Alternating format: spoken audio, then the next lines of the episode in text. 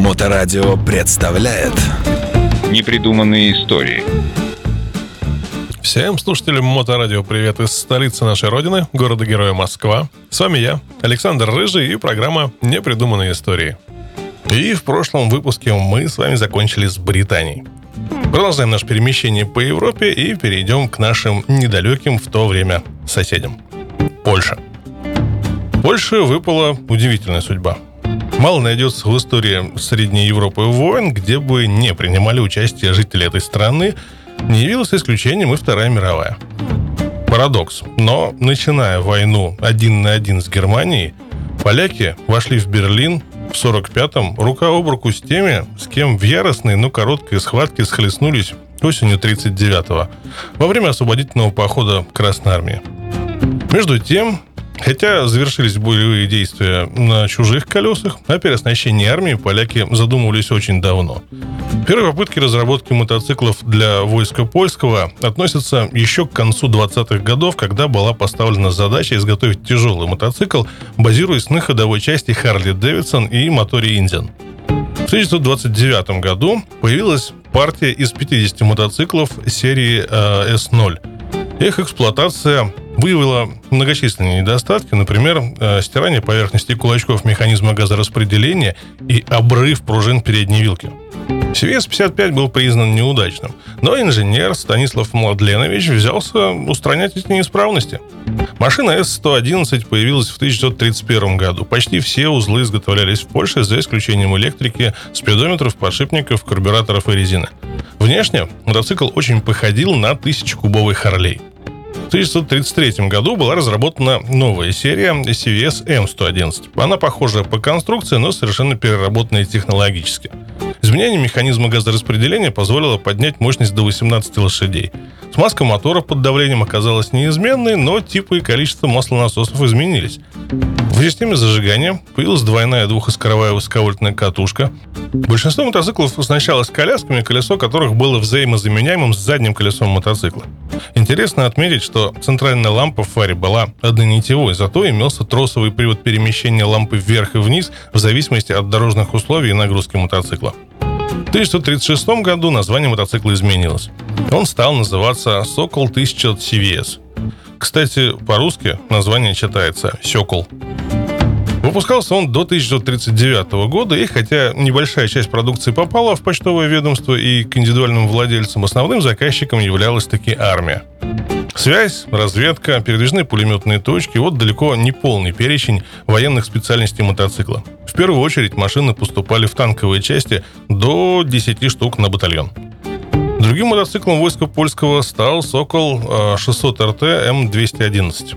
Разработан он был на базе 600-кубового БСА образца 1932 года, как и наш ТИСА М600, группа инженеров под руководством Рудацкого. Он появился в продаже в 1935 году как гражданский вариант, однако надежность, проходимость и динамические показатели очень скоро привлекли внимание военных. Мотоцикл имел нижнеклапанный, подвешенный в дуплексной закрытой раме на сайлент-блоках мотор с циркуляционной системой смазки и впрыском масла на зеркало цилиндра. Раму собирали из трубчатых профилей, однако в подмоторной части трубы переходили в усиленные штампованные профили квадратного сечения. Силовой агрегат сделали по схеме блок-мотор, но коробка передач представляла собой отдельный узел, который мог выниматься без демонтажа всего механизма. Оригинальную конструкцию сразу же запатентовали. Колеса были легкосъемными, имелось э, несколько типов пружин для подвески седла, цепь привода заднего колеса находилась в герметичном кожухе и смазывалась специальной капельницей. Исключая карбюраторы и электрику, все детали изготовлялись в Польше. Мотоциклы использовались во всех родах войск для связной службы. Другой страной, чьи мотоциклы до ее оккупации успели немного повоевать, стала Дания. Первый мотоцикл датской фирмы Nimbus вышел в свет в 1919 году.